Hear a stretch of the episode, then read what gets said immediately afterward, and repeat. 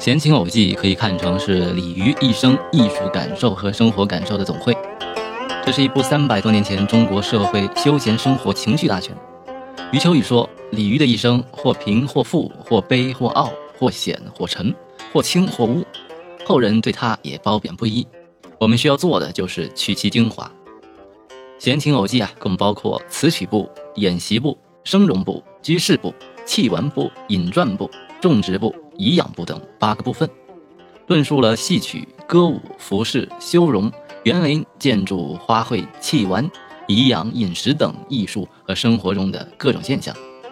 林语堂的英文版《五国与五民》中也给了这本书非常高的评价。他认为李渔的《闲情偶记》是中国人生活艺术的指南。我这里单挑出园艺和农业相关的引传部、种植部，做一些粗浅的阐述。如果能够让各位更多的了解中国长久历史中的园林园艺文化，我就心满意足了。我的古文学识有限啊，阐述方面的错误一定不少。如果有错漏，还请大家不吝指正。那么就开始了啊。引传部，书识第一，这算是对于书识部的这样的一个介绍。五官，人之一生，眼耳鼻舌、手足躯骸，件件都不可少。比如说，查看人的全身啊，眼耳鼻舌、手足躯体，每一样都不可以缺少，很有道理。但是，如果说其尽可不摄而必欲复之，遂为万古生人之类者，独是口腹二物。这里“遂为万古生人之类”，这里的“类”是累赘的意思，是说啊，如果说可以不要，但是又不得不具备它，以至于成为了千古以来人们生活大累赘的，只有嘴巴和肚子了。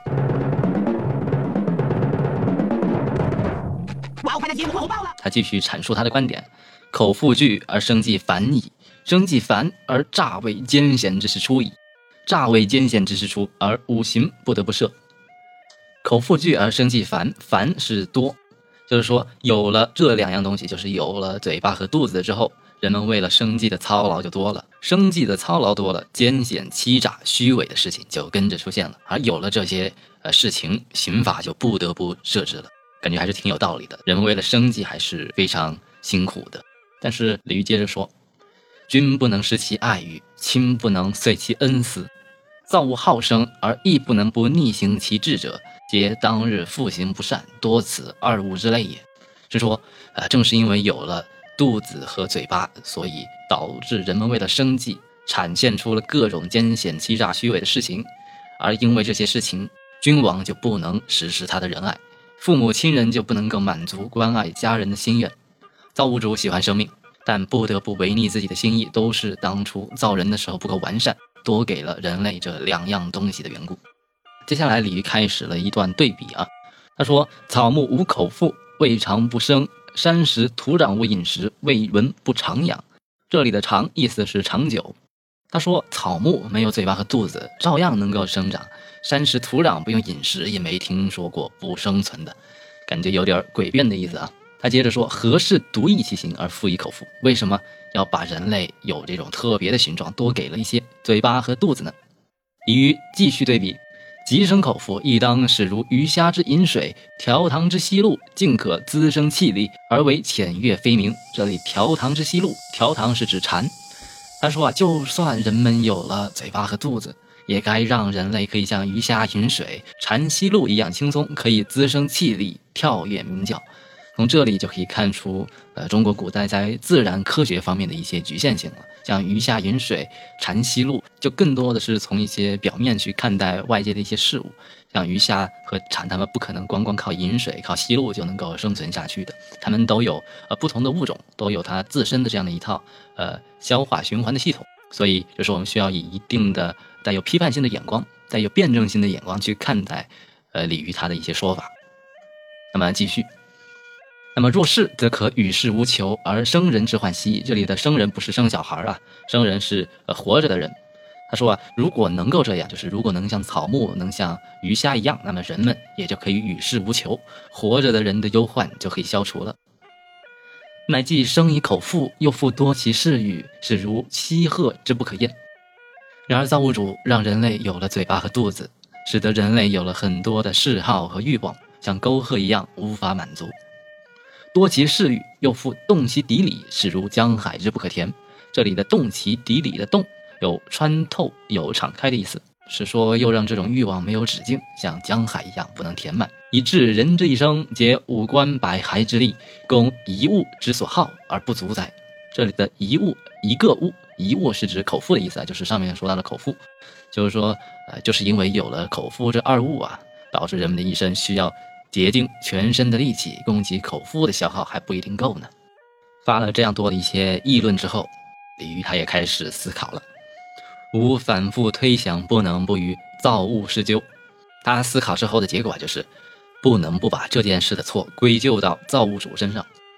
当然，他也为呃造物主说情啊。他说：“亦知造物于此，未尝不自毁其非，但也制定难移，只得终遂其过甚矣。”他说，他也知道造物主在这件事情上悔恨自己犯了错误，但是事实已经定型成了规则，难以改变，只能继续纵容这种错误。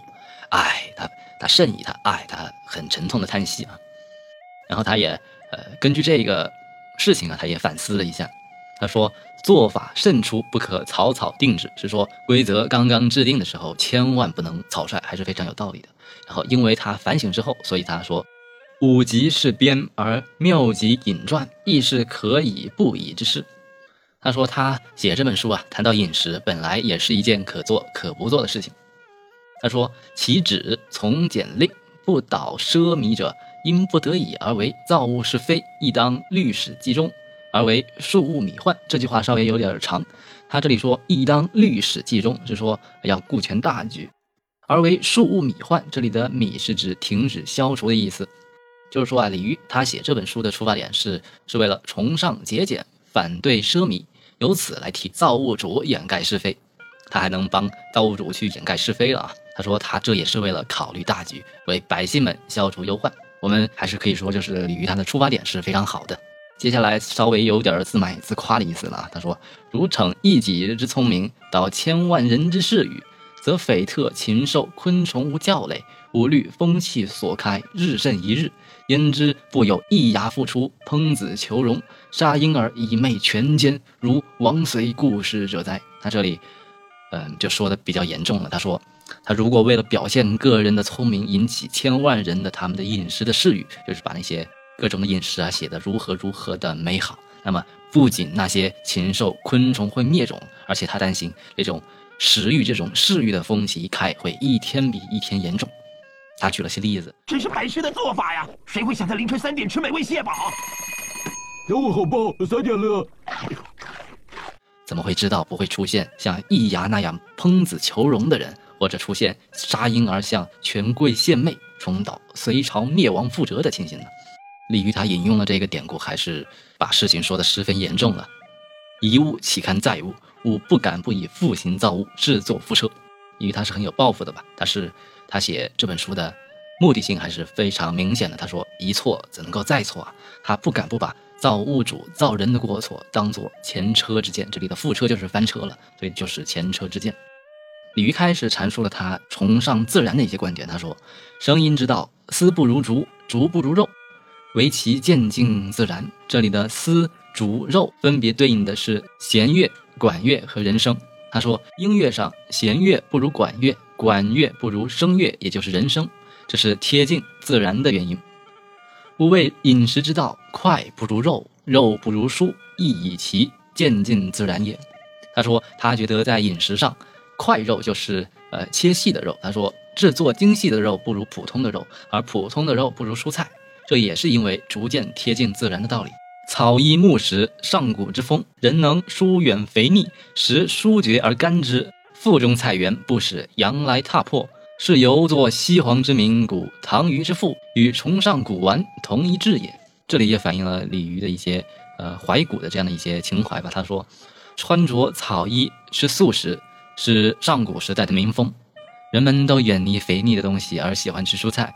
肚里装的都是蔬菜，不去吃鲜美的肉食，还跟上古人一样保持这样一个饮食习惯，这和崇尚古玩是一个道理的。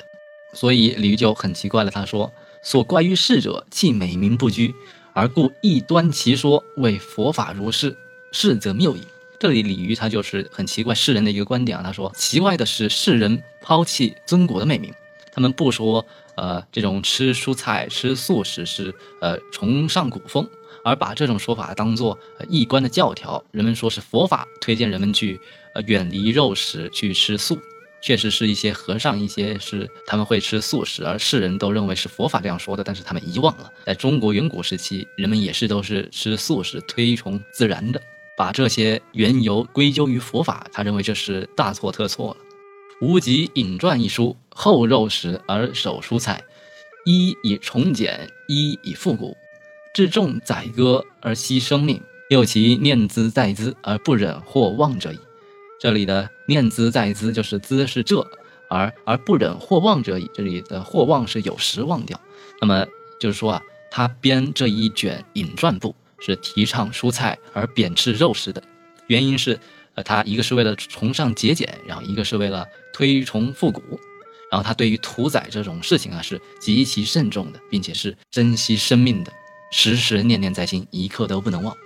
所以从这个呃引传部书食第一的这样的一个序言里面啊，我们可以看出，李渔他是一个非常崇尚自然生活的这样的一个人，非常推荐吃素食，以及推荐一些贴近自然的、不加早市的一些，比如说人参，比如说不吃块肉，吃普通的肉。